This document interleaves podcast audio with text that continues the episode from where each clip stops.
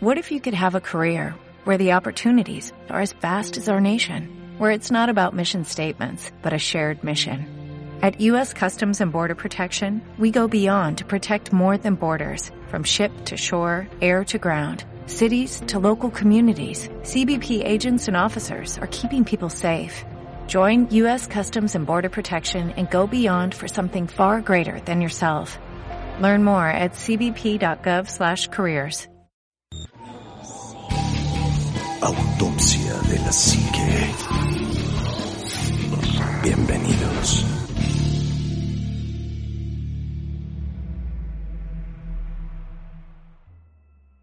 Hola, ¿qué tal amigos? Buenas noches, bienvenidos a Autopsia de la Psique.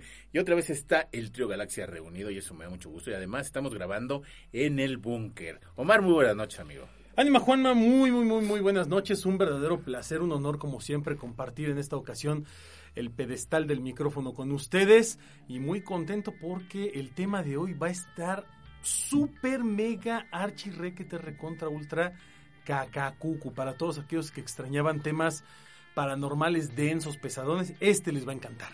Órale, eso va a estar muy bueno. Juanma, muy buenas noches, amigo. ¿Qué tal? ¿Cómo están, autopsios? Bienvenidos a este nuevo capítulo que ya les debíamos este, y me estuvieron ahí regañando que a ver cuándo les dábamos capítulo nuevo. Pues por fin decidimos eh, grabarlo para todos ustedes y pues como siempre esperamos que lo disfruten. Hoy sí es día de cobijita según lo que dice Omar porque como ustedes saben hoy dio a tocar el tema sorpresa de Omar Carrasco donde no nos dice nada de lo que vamos a hablar y simplemente a la mera hora lo suelta y pues a ver qué, qué, este, qué sale de, de, este podcast. Además me siento encuerado sin la mesa, ahora no tenemos mesa. No, no hay mesa, nada, estamos sentados ahí en el Enfrente piso. del micrófono y es así ¿Desnudos? como- Desnudos en el Sí, suelo me, con me un siento como raro, nunca había grabado así, pero... ¿Nunca vamos, habías grabado así? Sin, sin mesa, no. Nunca. Es que es para, es- así deberíamos de haber estado cuando estaba Shitek. Para evitar Yo que le pegara creo- a la mesa. ¿Te yo- acuerdas que le yo pegaba a la mesa? que sí. Eh, porque por cierto, saludos Shitek. Este, te mandamos un saludo y un piquete de Chitec, ombligo. hermano, ya eres mexicano. ¿Eso qué? Pues no ves que ya. Déjalo, ya- no ves que era de Tlaxcala, güey. Era de Tlaxcala, No, ya, pues sí, ya, ya, ya, ya dejó de ser tlaxcalteca. sí, ya dejó de ser tlaxcalteca. Bueno, pues está bien de hablar. Bueno, a ver, ¿de qué vamos a hablar, mi querido? Ok, fíjense, fíjense nada más la manera de abrir este programa, ¿eh? dice. Aquella mujer se reunió con un pequeño grupo de monjas y sacerdotes dentro de la capilla de una casa.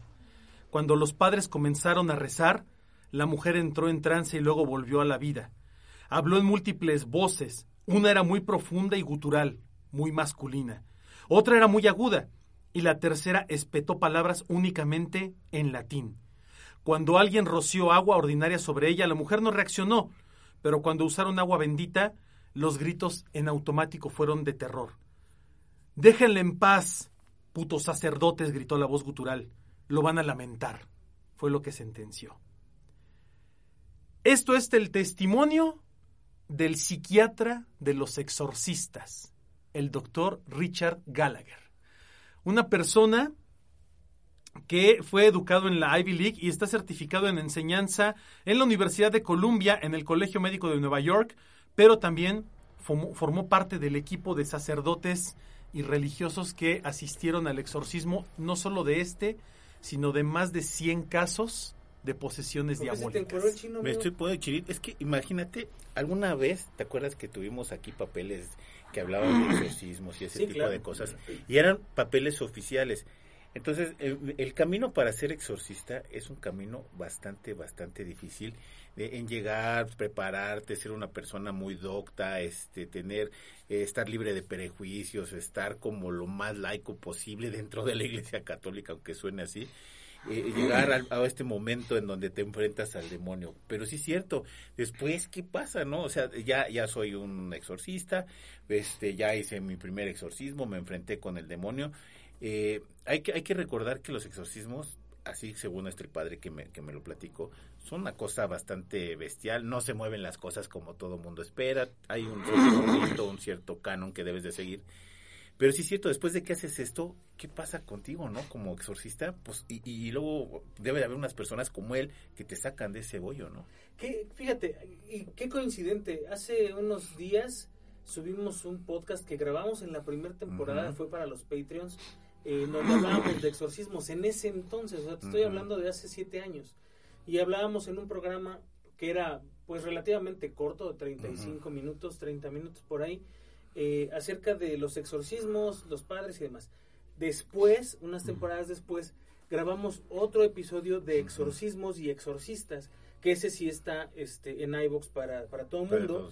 Y este y ampliamos la información del, del primer podcast y repasamos la información del primero.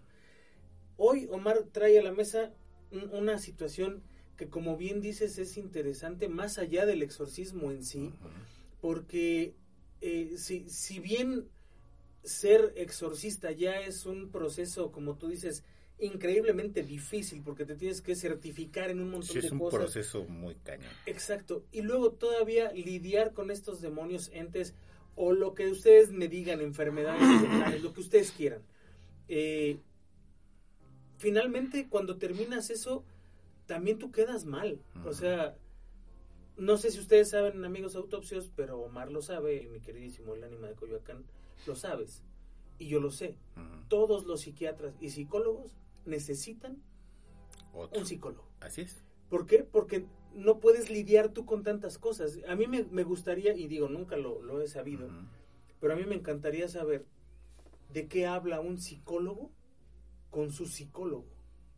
Porque ma- creo que es más allá de su vida personal. O sea, no es nada más el problema que le atañe a él, sino supongo que llegues y sabes que tengo un paciente que me pasa esto, esto, y no sé cómo actuar, no sé qué hacer, y de alguna forma hace propios esos problemas. Ahora imagínate un sacerdote Y que es que- hace eso. Ahora, ahora que he tenido oportunidad de estar en varios hospitales, porque he tenido personas que están internadas, a veces los problemas de los demás te afectan. Y, y oye, es que, ay, es que fulana se me cayó y no sé qué, y la situación, no viene a apoyarme la familia. Son problemas, si tú quieres, muy subgéneres, pero a veces te logran contagiar ese, ese, esa pesadumbre, ese, esa pesadez. Y estás hablando a lo mejor, si tú quieres, de problemas muy terrenales, muy llanos, si tú quieres. Ahora, problemas de, de- enfrentarte al demonio, de cómo llevar un proceso para enfrentarte a este tipo de entes, de este tipo de, cosas. Y luego, este, pues no sé si sales victorioso o no sales victorioso, si, si la persona que está exorcizada está con el demonio adentro, no sabes si, si lo expulsaste o no lo expulsaste. Pero en este proceso, en este, que será? Vía Crucis, y todavía tienes que lidiar con lo que va a pasar después de. Va a ser el mismo problema igual que hacer un exorcismo, ¿no? Pues yo supongo que sí. Ahora, cuando tú te... cuando- bueno, no tú. Cuando un, un sacerdote está haciendo un exorcismo, se enfrenta a varias cosas. No nada más el proceso psicológico que el sacerdote debe de mantener para evitar que un ente pueda entrar en su cabeza Sí. y hacerlo pedazos.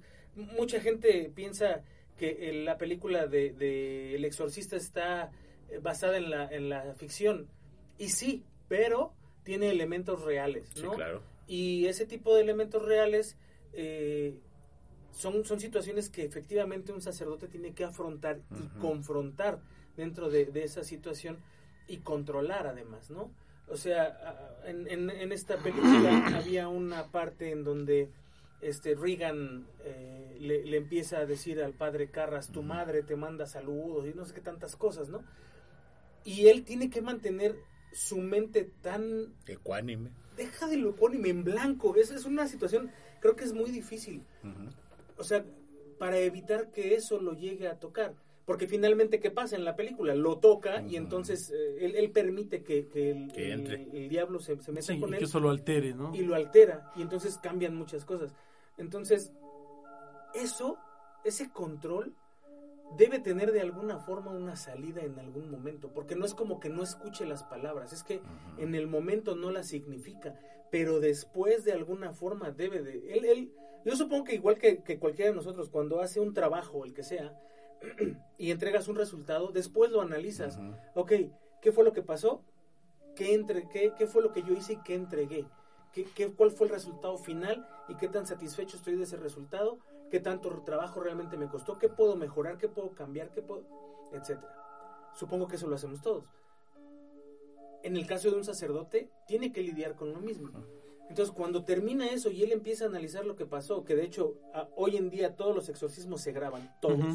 Sí. en, en audio y pro- en video por protección propia ya de los padres. de los, de los sacerdotes. Este, ellos tienen que analizar eso que sucedió. Imagínate cuando estás viendo tú una situación en la que te están agrediendo y tú en el momento no reaccionas, pero después lo haces consciente y dices, ah, caray. ¿No te ha pasado que, que a veces haces una cosa y luego en la noche piensas que te da nervios de que pudiste por haber provocado un accidente o que te pudo haber pasado algo peor Sí, y que claro. sientes esos nervios de, de- de adrenalina después de que pasó el problema? Sí. Imagínate en, una- en un caso de exorcismo ha de ser todavía más terrible porque no, no sabes ni a lo que te estás enfrentando. Sí. Porque, vamos, les voy a poner el ejemplo. Cuando haces un exorcismo no te enfrentas al demonio per se, no estás enfrentándote a Satanás, a Lucifer. Pues, Satanás, Lucifer no se ha presentado desde, desde la, de la, tiempos bíblicos cuando va a atentar a Jesucristo. Nada más. Es la única vez que se han presentado. Lo que estás viendo son representaciones de, de demonios de bajo, de bajo nivel, ni siquiera son demonios de alto nivel, ni de una jerarquía más, más grande. Entonces, imagínate que sabes que tienes que enfrentarte a estos entes más grandes, pues está cañón, ¿no? No, es, es una, y es además una situación que, que con el tiempo te debe de ir desgastando y debe de irte acabando. Ahora, en el caso del, del padre, del, digo, del doctor Richard Gallagher, eh, que es un estudiado en psiquiatría, psicología, en temas, es médico, es médico además, eh, él, él fue una persona que siempre pensó en la comunidad, él siempre pensó en apoyar a los demás y en ayudar a la gente. Cuando en alguna ocasión eh, bueno, eh, vamos a platicar un poquito acerca del ritual del exorcismo, porque es un ritual.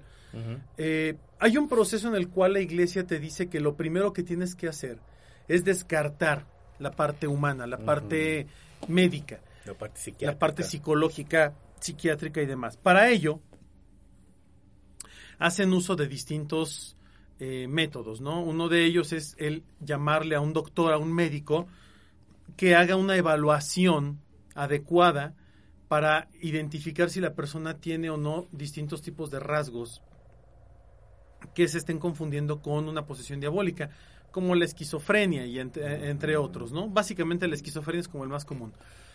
Eh, O, ¿cómo se llama? Personalidad múltiple. Sí, trastorno de personalidad múltiple, etcétera, etcétera, ¿no? Aquí lo, lo importante es que después de realizar este proceso y de descartar condiciones médicas mentales y condiciones médicas fisiológicas, porque también puede haber, por ejemplo, problemas en el páncreas o algo que te generen una, to- un, Una toxicidad. una toxicidad al cerebro, problemas en el hígado y demás. Entonces, hasta que la iglesia no descarta todo lo científico, es cuando entonces arrancas con el procedimiento del, del ritual del exorcismo, ¿no? La, la expulsión de la, de la entidad, porque entonces ya eliminaste el factor humano, el factor científico y el factor este, fisiológico. Ahora bien, ¿qué es lo que pasa en el caso de, de- de alguien como el doctor Gallagher? Pues es una persona ya entrada en años, una persona que ha, ha trabajado con más de 25 mil pacientes a lo largo de toda su vida, de distintas índoles, pero en el caso del exorcismo muy particularmente, él ha sido llamado para presenciar distintos procesos, distintos rituales, para evaluar gente, pero ha sido tal su intriga y su interés en estos temas que él ha, él ha decidido de alguna forma especializarse en esto, estudiar todo esto, evaluar todo esto desde la perspectiva científica. Y él lo dice, yo soy una persona que no creo en Dios. Yo soy ateo. ¿Por qué? Porque soy un hombre de ciencia. Yo no soy un hombre de fe. Pero lo que yo he visto es inexplicable y para mí los demonios existen. O sea, no creen en Dios, pero creen en los demonios. Exactamente. O sea, él, él habla desde, desde el punto de vista pragmático.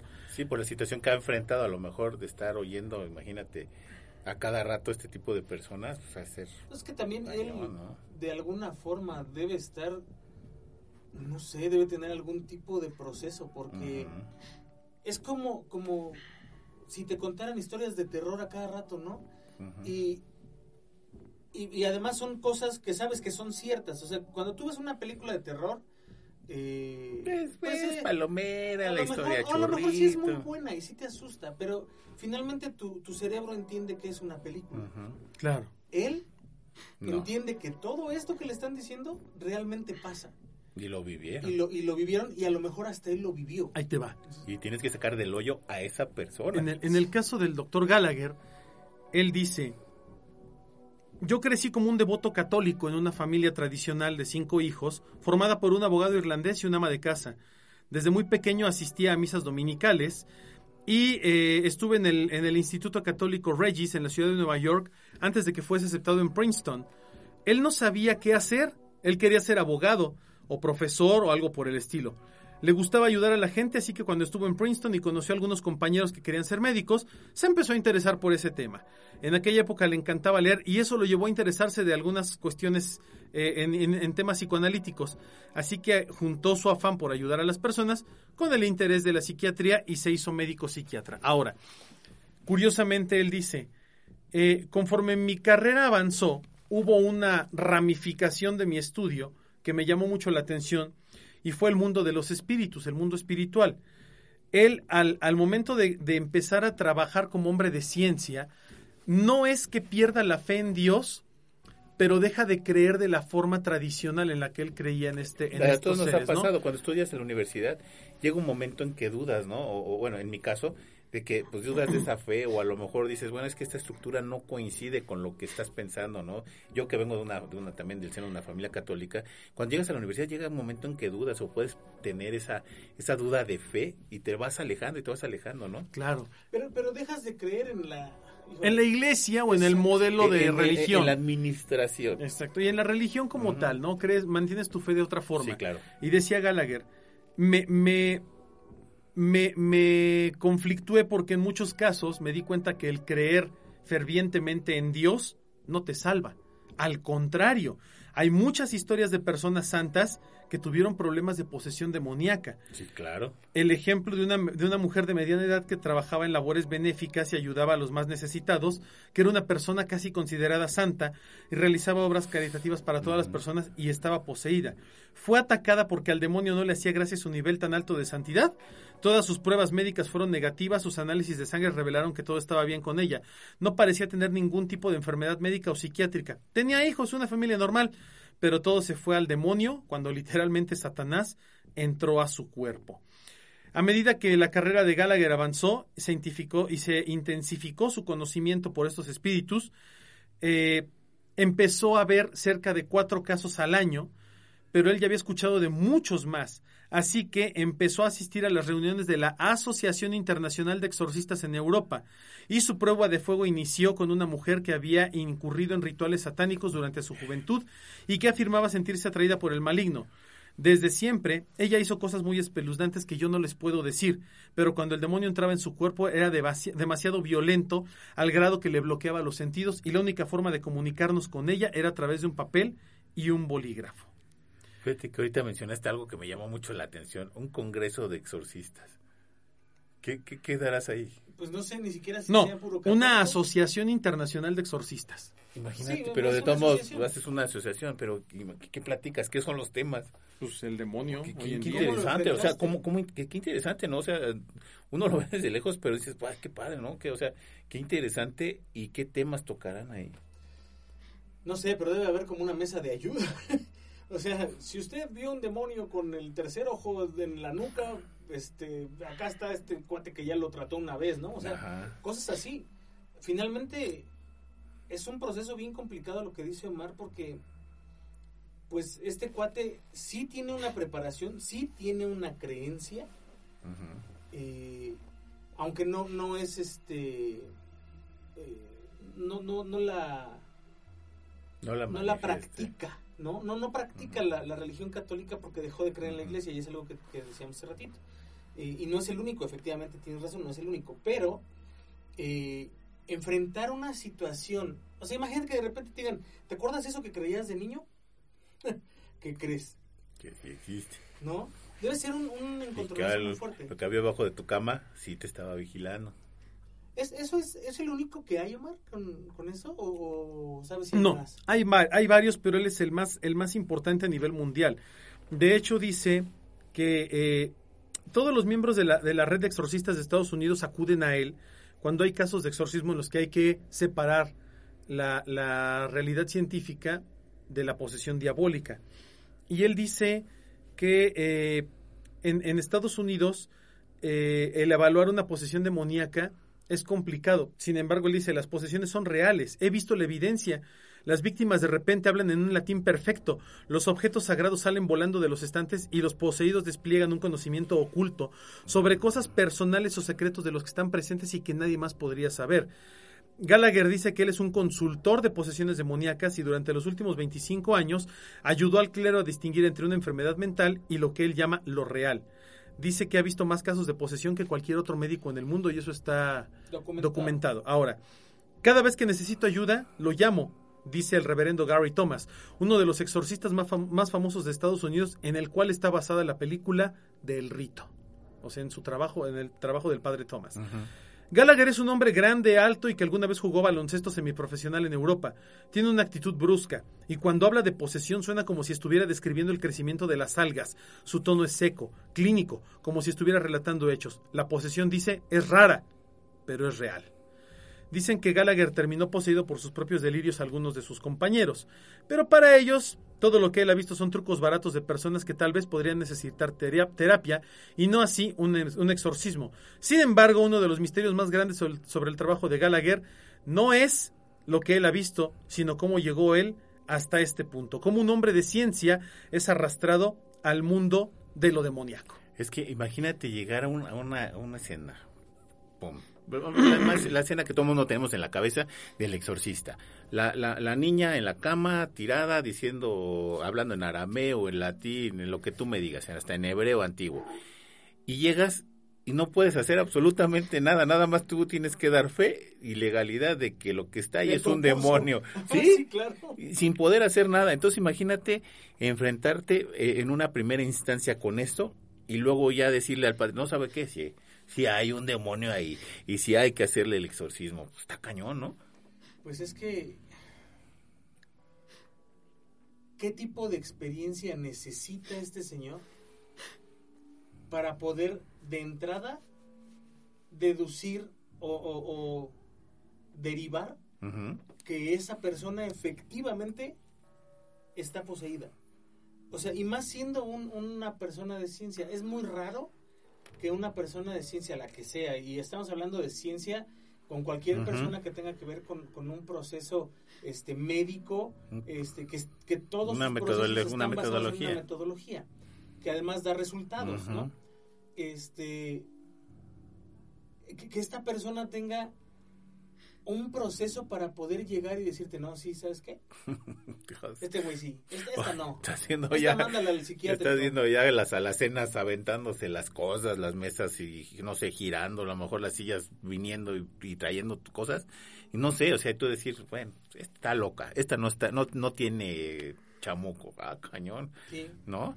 O de esos investigadores que también me supongo que para, también por ahí va, ¿no? De los milagros que piensan que son milagros y luego que no resultan milagros, ¿no? Que Claro. además te enfrentas a, a- a trancazos psicológicos a lo mejor de masas. Bueno, pero eso es otra cosa. Pero enfrentarte a una cosa sin, a lo mejor sin decir, bueno, ¿sabes qué? Yo no soy padre, nada más voy a dar fe y legalidad de que esto está pasando.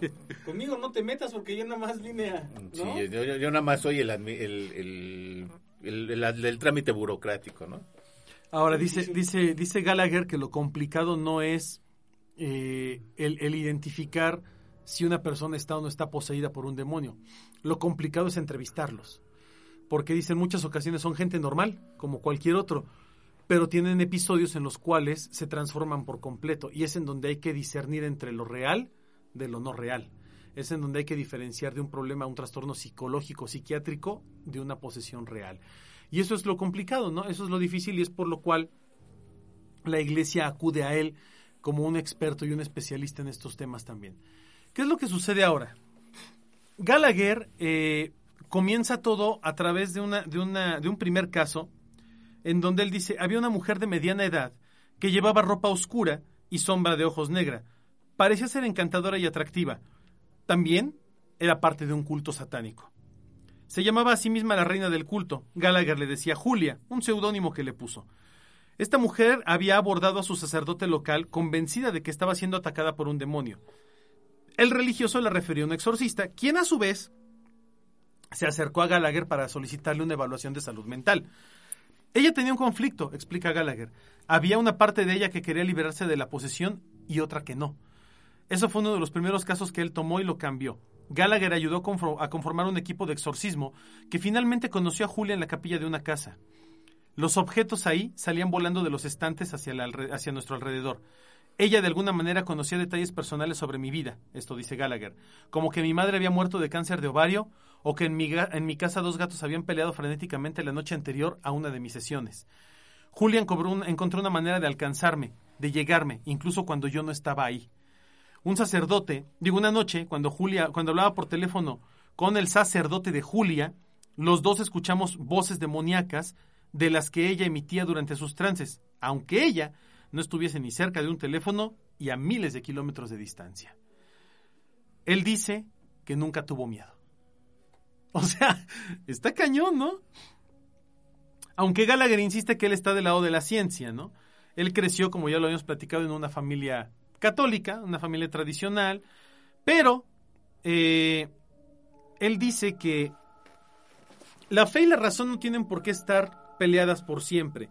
Él ve eh, la forma de, de, iniciarse en estos rituales del exorcismo como una oportunidad para identificar lo que es realmente el mundo del más allá, ¿no? Lo que es el mundo místico. Dicen que un, un, verdadero especialista puede, puede diferenciar entre una posesión demoníaca y la melancolía. La iglesia entonces sabía que había problemas mentales y dijo que el exorcista no debe tener nada que ver con la medicina. Eso se lo debe de dejar a los doctores. Doctores como Gallagher aseguran que hay psiquiatras y profesionales de la salud mental que sí creen en todo esto. Entre ellos gente como el doctor Mark Albanese, quien estudió medicina en Cornell y es amigo de Gallagher, y ha practicado psiquiatría durante muchos años. En una carta a la revista católica New Oxford Review, Albanese afirma que hay una creciente creencia entre los profesionales de la salud de que la dimensión espiritual, espiritual de un paciente debe tenerse en cuenta durante el tratamiento, sea cual sea este, y se esté de acuerdo o no con la existencia de ellas. O sea, ¿Cómo, ¿Cómo ha convertido o cómo se ha ido transformando la ciencia con el paso de los años en algo un poco más flexible, ¿no? Un poco más abierto, al grado de decir que puede que no creas en esto, puede que tú seas escéptico, pero, eso no le quita la realidad, eso no evita que sea real. Claro. cañón. Siempre, y eh, remontándonos a épocas anteriores, todo para que fuera real tenía que convencer a la persona que lo estaba juzgando o la que lo estaba evaluando. Y no nada más a través de pruebas científicas, sino también a través de los, de los sentidos. Es decir, que una persona podía decir, eh, a pesar de tener 5.000 pruebas este, científicas, él podía decir, no, es que eso está truqueado y esa virgen no está llorando sangre, ¿no? Y por el simple hecho de que ese experto no consideraba que pudiera ser cierto, no era cierto, aunque tuviera las pruebas de que sí lo era. Y hoy en día ese proceso de la ciencia ha cambiado, porque ahora sí, sí eh, algo se le puede dar esta realidad, a pesar de que para alguien o para una comunidad o para mucha gente no lo parezca, ¿no? Eh, tan, tan simple que, estamos a cuánto tiempo de que se haya aprobado, por ejemplo, el, el, eh, proceso de identificar a alguien por la sangre, ¿no? Por el ADN. Eh, o sea, son avances de la ciencia y son cambios en la metodología científica que por supuesto que van, van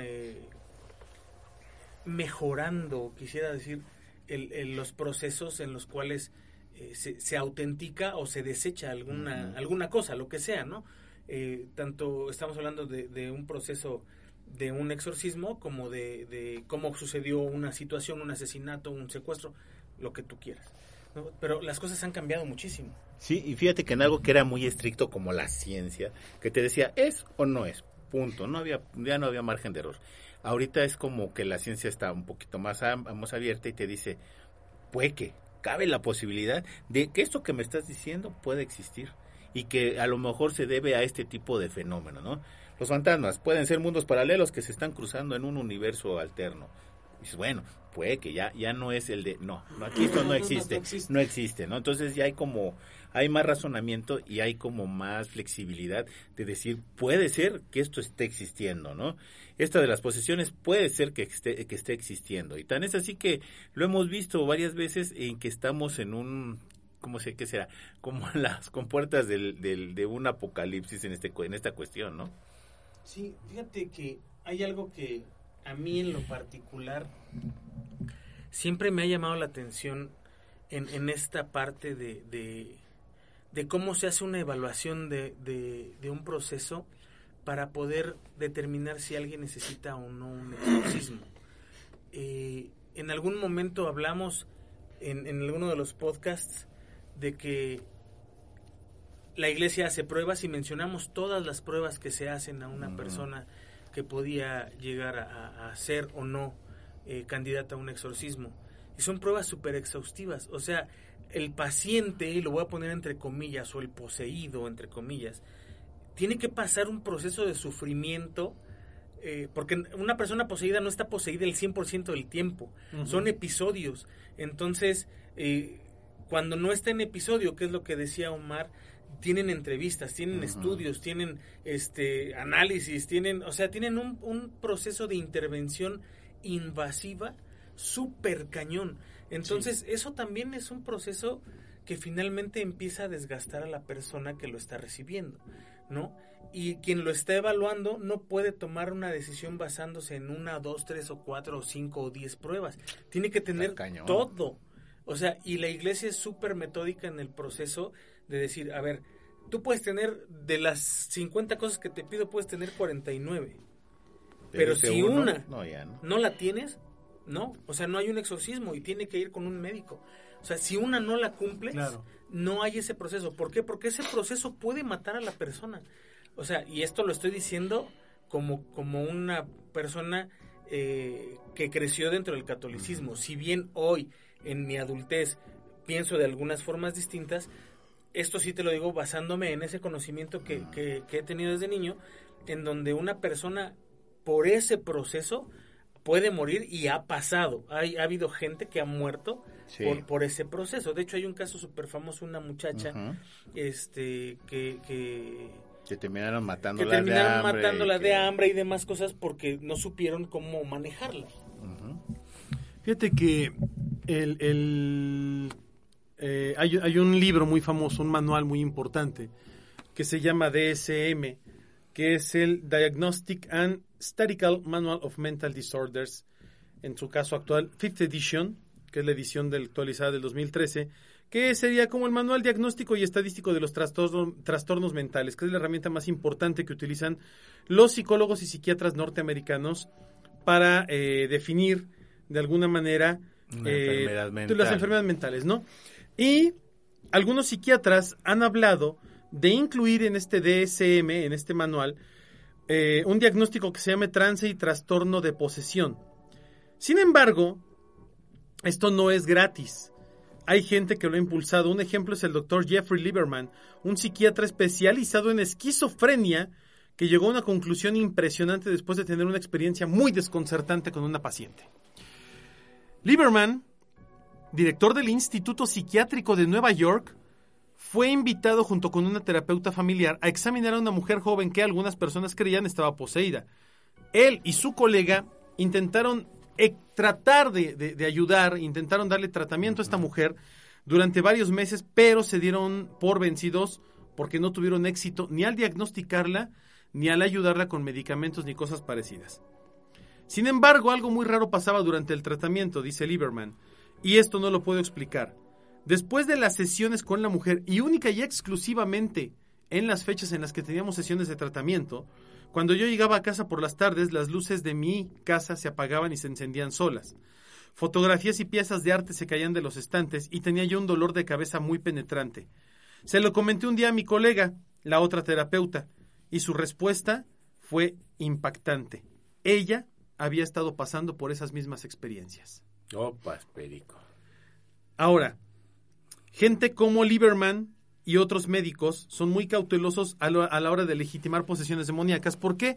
Porque siempre tienen presente un nombre, el nombre de Annalise Michel, la famosísima eh, víctima de un caso muy importante de exorcismo, el cual generó la historia de Emily Rose. Annalise Michel era una mujer alemana y católica que murió de inanición en 1976, después de 67 exorcismos en nueve meses. El diagnóstico original había sido epilepsia, pero ella y sus padres devotos creyeron que estaba poseída. Las autoridades más tarde determinaron que fueron los papás de Michael y dos sacerdotes los responsables de su muerte y fueron sometidos a un juicio por asesinato y declarados culpables de homicidio negligente. Uno de los principales profesionales escépticos al exorcismo y también importante crítico de Gallagher fue Steven Novella, neurólogo y profesor de la Escuela de Medicina de Yale, quien ha analizado distintos casos como el caso de eh, Annalise Michel o Emily Rose, eh, diciendo que esto es simplemente una mala praxis psicológica, una mala praxis psiquiátrica, ¿no? un mal trabajo médico y que eh, pues no deberían de hacerlo ni, ni, de tomarlo a la ligera, ¿no? O sea, tanto hay gente a favor como hay detractores de todo esto. Pero la realidad es que las cosas están pasando y la Iglesia Católica acude a psiquiatras especializados para realizar este tipo de procedimientos antes de llevar a cabo un exorcismo. No, y es válido, al final de cuentas. Es que mira, hacer un proceso como esos es sumamente arriesgado. O sea, desde el punto en el que tú sabes que si haces algo que aunque no esté mal, llegue a dañar a, a, a la persona de alguna forma, o sea, uh -huh. es, es, como, como cuando ves a alguien, ¿no? Y, y, esa persona te acusa de acoso porque la viste, nada más.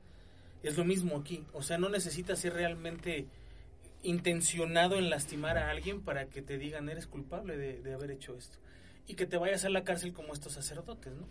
Eh, son, son procesos bien complicados eh, y sobre todo para, para este sacerdote, porque imagínate que, que hagan el exorcismo a una persona y esta persona se muere. Y entonces culpan a los, a, a, a los implicados. El, el, este güey es uno de esos implicados. O sea, sí, claro. él fue el que dijo, esto no es psiquiátrico. Esto es un exorcismo. Dale, ¿no? Entonces... No, además... También su como, chamba está en juego. Como psiquiatra, o, o, o no puedes tampoco arriesgarte a, a, dar falsos dictámenes o dictámenes erróneos, ¿no? Te, si de por sí estás con un tema bastante delicado, donde estás hablando de cosas paranormales, de exorcismos, eh, eh, a lo mejor la ciencia ya lo tiene así como que se lo trae choteándoselo, ¿no? Y ahora te, le erras a un, una cosa de estas, pues te vuelves el reír de todos, de todos, de todos, ¿no?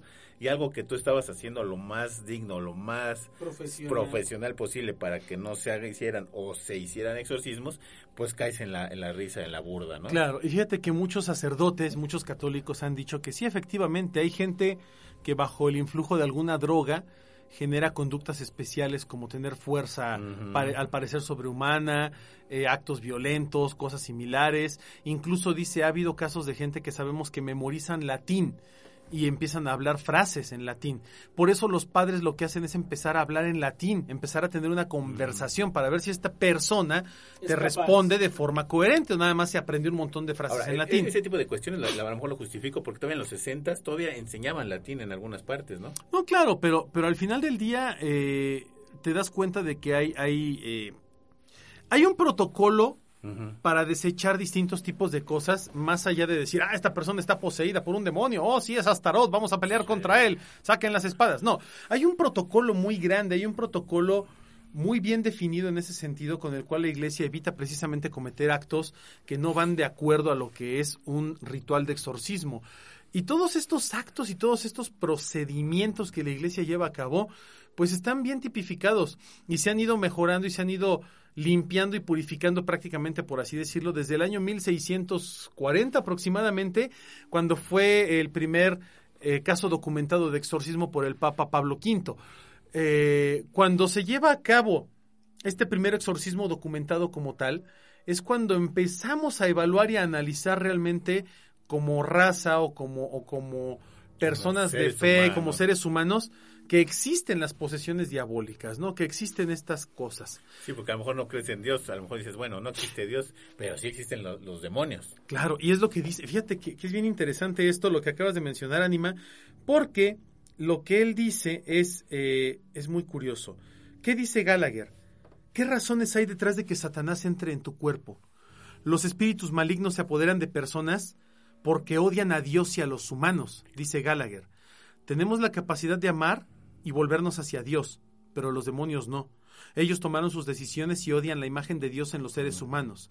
A decir verdad, odian a los humanos. No solo quieren destruirnos espiritualmente o alejarnos de Dios, sino que parecen sentir un placer sádico a la hora de destrozar a las criaturas que todavía pueden volverse hacia el Creador, su mayor enemigo. Criaturas que pueden amar. Han rechazado la idea de la bondad y el amor de una forma perversa. Según Gallagher, los demonios exhiben su conocimiento de la vida personal y clarividencia divina. En una ocasión uno de los poseídos ha revelado distintos datos importantes. En otro caso, una mujer de 30 años que era miembro de una asociación de rituales satánicos y que estaba pensando en retirarse, comenzó a vomitar insultos y cosas muy crueles. Después de unos minutos, cuando cayó inconsciente, eh, despertó y no recordaba nada. Sin embargo, después de algunos meses de tratamiento con esta mujer, levanta en una ocasión el teléfono y escucha una voz que dice, déjala en paz, cara de putero. Mm. Y se oye una voz horripilante, dice Gallagher. Cosas que pasan eh, dentro, de, dentro de todo esto es que, eh, a pesar de que Gallagher ha sido pues una persona muy cercana a la maldad, una persona muy cercana al demonio en sus distintas eh, acepciones, dice, yo no estoy preocupado de que un día el diablo venga por mí. Yo me escudo en, en, la fe que tengo y en la fe hacia los demás. Sé que hay mucha gente que ora por mí. Y estoy harto de negar que el diablo no existe porque lo he visto en todas partes. Es una persona que, que, que a lo largo de los años ha, ha, ha vivido de una forma de una forma difícil, ¿no? Él, él, ha, él ha, tratado de, de, encontrar las causas del por qué estas posesiones se dan. Él ha tratado de, de investigar y de, y de, obedecer de alguna forma los rituales de la iglesia, respetándolos, pero también de obedecer su dogma médico, ¿no? Su, su, su juramento hipocrático en el cual él busca siempre ayudar a los demás, él busca siempre salvaguardar la salud y la integridad física, mental, y médica de sus pacientes. O sea, es un profesional de la salud. Y él dice, salud. Gracias. Él dice que nunca se ofreció como voluntario para desempeñar ese trabajo. Tal vez pensaron, sí, tal vez pensaron que era una persona de mente abierta o cualquier cosa así. Probablemente aquellos curas que sabían que yo era un católico, e-, era católico y un poco creyente, comenzaría a pensar poco a poco en que era real todo lo que estaba pasando. En el caso de las posesiones hay distintos tipos de cuestiones. Y es que, perdón, lo han de haber agarrado precisamente por ese el, por, ser escéptico en esta cuestión, por ser lo más docto, por ser lo más metodológico, por ser pues lo, claro. o sea, lo más científico ha, llegado, ¿no? Obviamente. La iglesia no te va a agarrar a, no sé, a Juan Chía para que haga este tipo de cuestiones. Por amor de Dios, no, además ni, ni preparación tiene. Pues por eso. y dice, y dice Gallagher, hay dos tipos de posesiones. Eh, en las, las casos en las que un espíritu maligno controla a una persona, que él les llama posesiones, y las opresiones, en los casos en los que este mismo espíritu maligno ataca y sabotea a su presa, pero no toma su personalidad. Por lo que todo el mundo seguramente se va a estar preguntando, ¿cómo se llega hasta ahí? ¿Cuál es la, hasta ahí? ¿Cuál es esa causa para una posesión? No es aleatorio en absoluto, dice Gallagher. Siempre hay una causa discernible. La más común es que hayas recurrido al mal o al ocultismo. De forma paradójica, cuando intentas alejarte de ello, el mundo demoníaco ya está directamente influyendo sobre ti. Incluso podrías haber hecho un pacto con Satanás y al, intentar salir de este serás castigado. Esta es la razón más común por las cuales las personas son atacadas. Es lo que él comenta con base en la experiencia que he tenido a lo largo de muchos años. Sí, pues también si juegas con fuego, pues tarde o temprano te va a quemar, ¿no? O sea, si, si, te metes con cosas que no conoces o cosas que a lo mejor tú ya sabes que va a pasarte, o, si juegas, por ejemplo, la Ouija, si haces tipo de brujerías, si, si, le estás jalando las patas al demonio, pues obviamente te va a aparecer algo, ¿no? No, claro, y, y, hay riesgo de que, de que pase esto. Y fíjense, para, para, para ir eh, enfilándonos hacia, hacia la recta final del programa y de este tema, les quiero platicar algo que es, que es muy interesante. Recuerdan que Gallagher comentó acerca de una mujer que él conoció con ojos sombreados, muy guapa, atractiva. Bueno, dicen, ¿qué pasó con ella, no? Con la mentada reina del culto satánico. Dice, bueno, eh, a todas las personas que estuvieron involucradas a lo largo de los años, tuvimos a bien cuidar celosamente este caso porque la historia de Julia era muy diferente. Ella nos dio permiso para contar la historia, aunque la misma no tiene un final feliz. Yo y un equipo de exorcistas continuamos tratándola durante muchos años, sin embargo, con el tiempo, ella misma decidió interrumpir las sesiones. Era muy ambivalente. Incluso disfruté de algunas de las habilidades que mostró durante sus trances, ya que ella parecía jugar hacia ambos lados. Era una persona en la cual el exorcismo mostraba no ser una especie de encantamiento mágico. Normalmente era alguien que también podía hacer sus, sus propios esfuerzos espirituales por demostrar que estaba luchando contra estas entidades. Un año después de que terminó con sus sesiones, comenta Gallagher, escuchó la voz de Julia en el teléfono. En esta ocasión, le había llamado para decirle, doctor, estoy muriendo de cáncer. Gallagher le ofreció ayuda y le dijo, podemos ir con un equipo de sacerdotes para ayudarte mientras aún tienes fuerza física y capacidad para hacerlo. La respuesta de Julia fue muy concisa. Bueno, doctor, voy a pensarlo. Y jamás volví a escuchar acerca de ella. Inevitablemente sé que habrá muchos otros casos, y mi teléfono sonará. Y habrá un sacerdote que me contará una historia, y un equipo de clérigos y monjas serán convocados. Y un hombre de ciencia volverá a entrar al mundo oculto de los exorcismos. Sopas, perico. Sí, o sea, si no es él, va a ser alguien más. O sea, es, es importante entender que este proceso es necesario y que un profesional como él es requerido.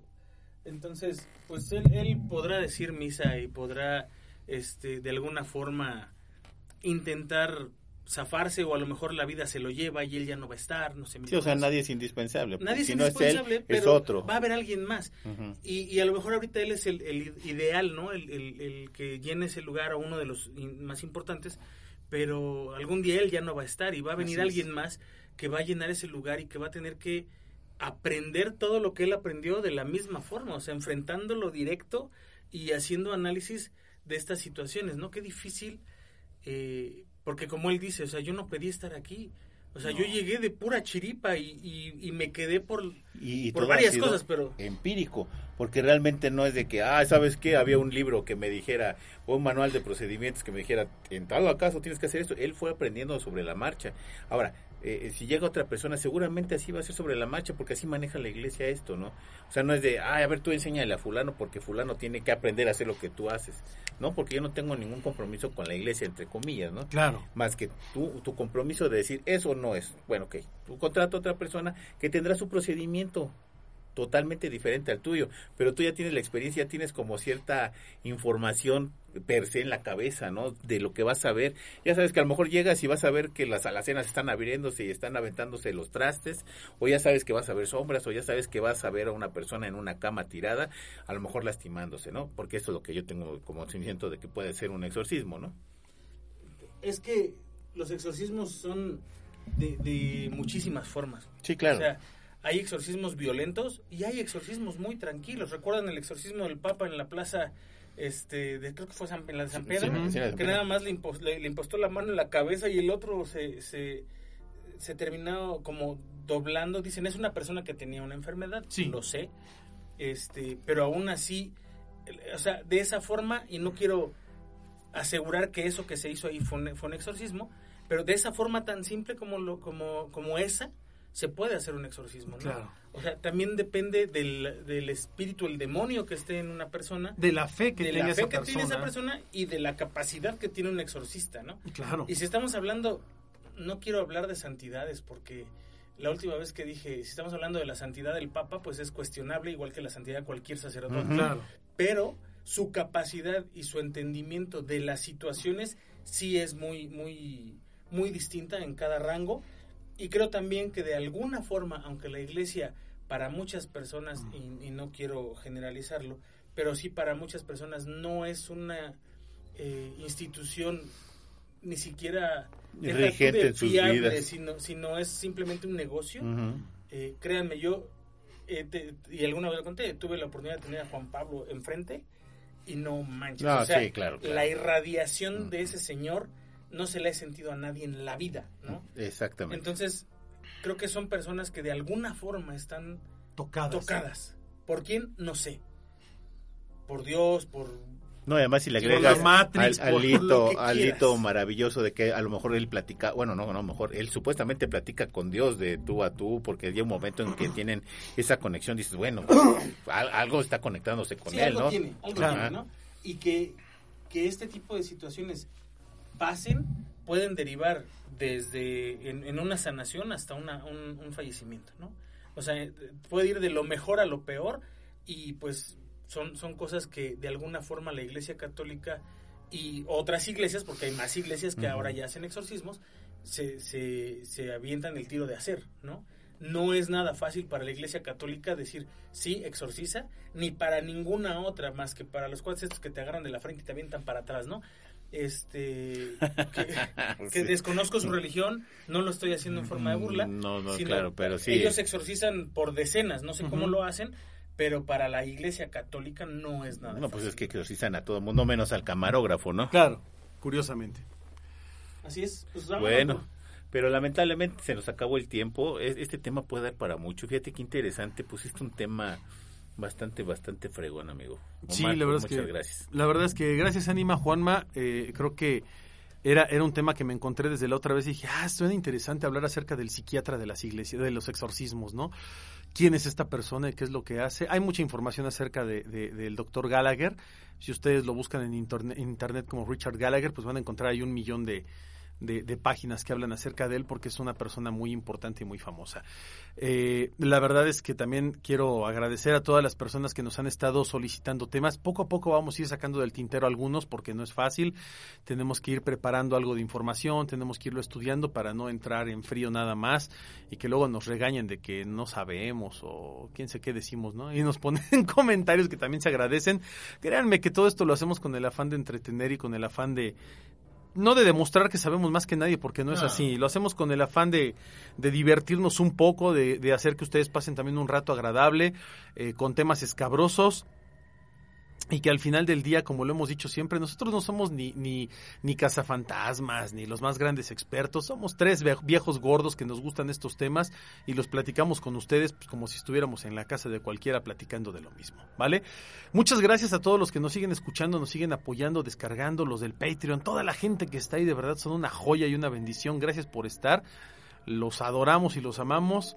Y no me queda más que agradecerles y desear que tengan aterradoras noches. Así es, amigo Juanma, muchas gracias. No, pues al contrario, gracias a ustedes. Fíjate que no me acordaba de, de ese de ese comentario que nos hicieron eh, con todo con todo cariño y con todo respeto. No tengo el nombre de, de la persona que nos hizo el comentario, pero como bien dice Omar, eh, somos tres personas que nos gusta este tema. Eh, yo no soy ni parapsicólogo, ni soy este investigador de lo paranormal, ni, ni ninguno de ustedes tampoco. Eh, somos tres personas que, que, como dice Omar, nos gusta platicar de esto. Eh, yo les quiero pedir un favor a todos los autopsios, a toda la gente que nos escucha, no nos tomen, y lo dije ya en alguna ocasión, no nos tomen como referencia, no nos citen en sus investigaciones, No, no, no, no. no, nos, nos, nos pongan como, como fuente de, alguna situación que tenga que ver con una- un rollo profesional. O sea, sí pueden decirle a sus cuates, el gordo de autopsia de la psique dijo esto, y seguramente si estamos mal y nos hacen llegar el comentario, este, pues bueno, qué padre, lo agradecemos mucho, como dice Omar, eh, pero no, en algún momento lo decíamos en otra temporada, si alguien es más docto en, en este tema o en algún tema de los que hemos hablado y quiere venir a, a- a platicarnos acerca de eso, porque tiene eh, el conocimiento que nosotros no tenemos, con muchísimo gusto la puerta está abierta este, y sirve que nos enseña. ¿no? De entrada, y, y con toda la humildad lo digo, no, Claro. no, no es ningún tipo de sarcasmo, ni mucho No, no, menos. no, agradecería Toda la mucho. humildad se agradecería que alguien nutriera este programa para el resto de los autopsios, ¿no? Yo creo que nadie, absolutamente nadie en este mundo, ni, ni Juan Chía, como dice el ánima, es experto en la totalidad de las cosas. Este, y nosotros pues lo que menos hacemos es decirnos expertos en algo, simplemente nos pasan cosas, vemos cosas, eh, leemos cosas, escuchamos cosas y platicamos cosas. La única diferencia es que cuando platicamos hay un micrófono en, en algunas ocasiones, no en todas, este, y se graba, ¿no? eh, y lo compartimos con ustedes, nos gusta platicar con ustedes y la retroalimentación que nos hacen, tanto buena retroalimentación como mala, porque la ha habido y hay la infinidad de comentarios eh, groseros y agresivos hacia nosotros, eh, también se toma como, como una retroalimentación. Eh, sin embargo, seguimos en lo mismo, en algún momento lo dije, no vamos a dejar de ser tres amigos que platican de esto, no, no, no nos vamos a convertir en, en investigadores porque alguien este, dice que, que tenemos que ser investigadores para hablar de estos temas. La verdad es que no, eh, porque ninguno tiene el tiempo ni las ganas de hacerlo, de, de ser investigadores. más. ¿No? ¿Cómo vas a ser investigador de algo que, que no hay? O sea, no puedes llegar y decir, oh, soy investigador de lo paranormal. No, porque no hay un procedimiento que te diga, este tienes que ser para que tú seas un investigador paranormal. No, no lo hay, en ninguna parte lo hay. Entonces, no, no puedes partir de, de ese punto. Dos, eh, yo siempre lo decía antes en lo- cuando empezábamos las primeras temporadas y se oía bien bonito. Es un programa de mero entretenimiento. No más, nuestras expectativas no son ni de, de, de quitarle las grandes dudas. No, para eso hay libros, para eso hay escuela, para eso hay un montón de cosas que ustedes deben de investigar. Esto es nada más meramente entretenimiento y tómenlo como tal. Si- diviértanse con nosotros platicando de un tema, punto, ¿no? Así es, justamente. Así es que no es así. Así es, y bueno, pues una vez este que hice mi comentario ridículo, este quiero agradecerle a todas las personas que nos apoyan, que nos comentan, que nos siguen, que nos recomiendan. Eh, de verdad, muchísimas gracias eh, a las personas que a pesar de no subir eh, audios en un tiempo, nos siguen manteniendo en muy buenos lugares en iBox, muy buenos lugares en iTunes. Muchísimas gracias a toda la gente que nos escucha. Eh, el, es para mí un orgullo poder decir que tenemos millones de descargas y millones de escuchas. Y para mí eso es algo maravilloso. No se refleja en ningún lado de los números de, de Face ni nada de eso. No me importa. Eh, hay mucha gente que nos escucha y eso para mí es haber cumplido el cometido de, de- de este programa. Muchísimas gracias. Nos escuchamos la próxima. Así es, bueno, yo soy su amigo el médico Yocan y esto fue Autopsia de la Psique.